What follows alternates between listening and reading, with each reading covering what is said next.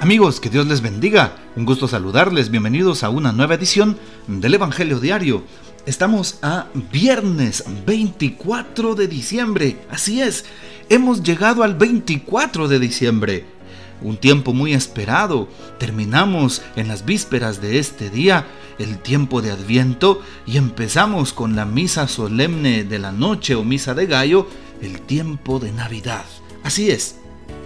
Hoy podemos recordar en la liturgia de la iglesia a San Gregorio de Espoleto, que vivió en la segunda mitad del siglo III en la península itálica.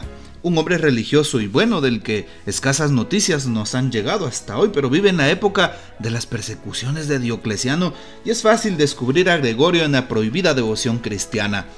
Hecho preso, es acusado de no querer sacrificar a los dioses y de afirmar que solo un dios merece adoración, evidentemente el Dios de Abraham, el Dios de Isaac, el Dios de Jacob. Y aprovechando, celebramos también hoy la feria mayor de los ascendientes de Jesús, los santos antepasados de Jesús, Adán, Abraham, Jacob, David, en, en fin.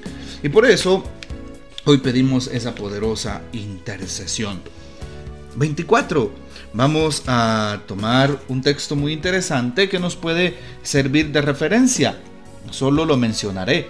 El Santo Evangelio de hoy, según San Lucas, versículo 1, eh, perdón, capítulo 1, versículos del 67 al 79. El famoso Benedictus que rezamos todos los días en laudes en la liturgia a las horas, o el cántico de Zacarías, bendito sea el Señor Dios de Israel, porque ha visitado y redimido a su pueblo, nos dice precisamente hoy el cántico. Pero tomaremos sobre todo la lectura de la misa de medianoche. Así es, la lectura de la misa de medianoche. Y estamos hablando precisamente de el apóstol San Lucas. Perdón, del evangelista San Lucas. Así es, evangelista San Lucas, capítulo 2, versículos del 1 al 14. Por aquellos días se promulgó un edicto de César Augusto que ordenaba un censo de todo el imperio este primer censo se hizo cuando Quirino era gobernador de Siria. Todos iban a empadronarse, cada uno en su propia ciudad. Así es que también José, perteneciente a la casa y familia de David, se dirigió desde la ciudad de Nazaret en Galilea a la ciudad de David llamada Belén, para empadronarse, juntamente con María su esposa que estaba encinta. Mientras estaban ahí, le llegó a María el tiempo de dar a luz y tuvo a su hijo primogénito lo envolvió en pañales y lo recostó en un pesebre, porque no hubo lugar para ellos en la posada. En aquella región había unos pastores que pasaban la noche en el campo, vigilando por turnos sus rebaños. Un ángel del Señor se les apareció y la gloria de Dios los envolvió con su luz y se llenaron de temor. El ángel les dijo, no teman, les traigo una buena noticia que causará gran alegría a todo el pueblo. Hoy les ha nacido en la ciudad de David un Salvador, que es el Mesías el Señor. Esto les servirá de señal. Encontrarán al niño envuelto en pañales y recostado en un pesebre. De pronto se le unió al ángel una multitud del ejército celestial que alababa a Dios diciendo, Gloria a Dios en el cielo y en la tierra paz a los hombres de buena voluntad.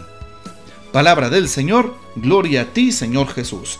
Al tomar la lectura de este día a la noche, la lectura de las lecturas de la misa prácticamente de la medianoche, antes, sí, antes me refiero a algunas épocas atrás, sobre todo en tiempo del Concilio Vaticano II, se celebraba la famosa misa de gallo que se empezaba pues cerca de la medianoche y se terminaba al siguiente día en la madrugada, ya el 25 de diciembre. Se recibía, por así decirlo, en iglesia, en la Santa Misa, el tiempo de Navidad.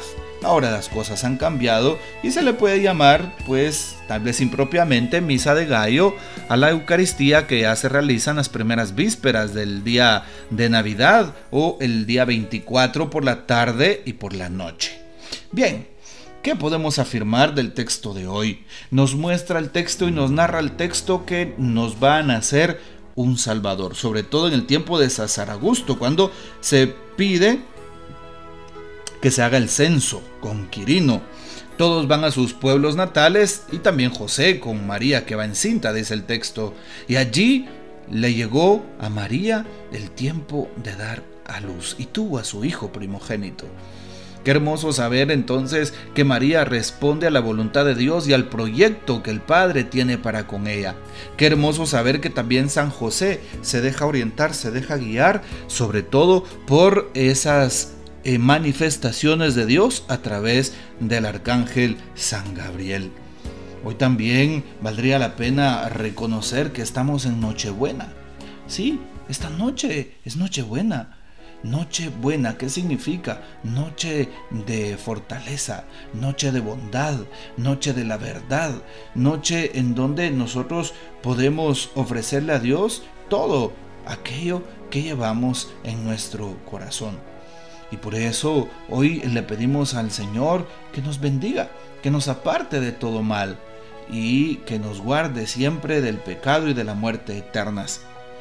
Bueno, al escuchar entonces el texto de San Lucas 2, del 1 al 14, no podemos sino pensar en la familia de Jesús. Así es, que brota de la familia del rey David.